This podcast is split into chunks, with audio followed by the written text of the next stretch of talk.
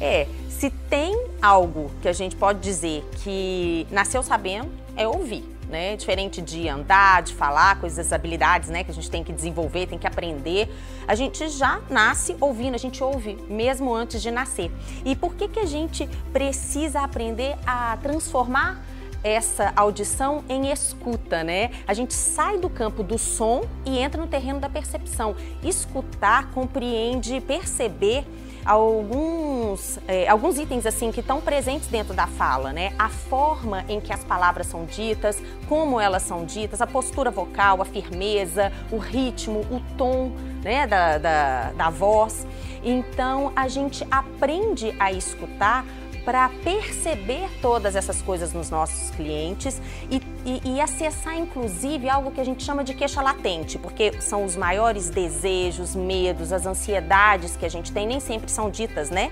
Então, é, todos esses elementos que não são ditos, às vezes o cliente nem sabe que possui, isso é a queixa latente, é ela que a gente tem que acessar para fazer a diferença. A maioria dos profissionais se mantém na superficialidade do que é dito pelo cliente. É, é aí que mora o seu diferencial. Fazer diferente é escutar realmente o seu cliente para identificar, identificar suas dores, os seus desejos e poder retratar isso através de um projeto bem elaborado. Então, o que a gente precisa entender é que a escuta afetiva não é uma escuta puramente afetuosa, não é uma escuta fofa, ela tem as suas bases na psicologia, onde a pessoa que escuta, o profissional que escuta, ele tenta compreender o seu cliente com atenção, com respeito, com isenção, né? é o que é, significa livre de julgamentos. Então, a, o afeto dentro da escuta afetiva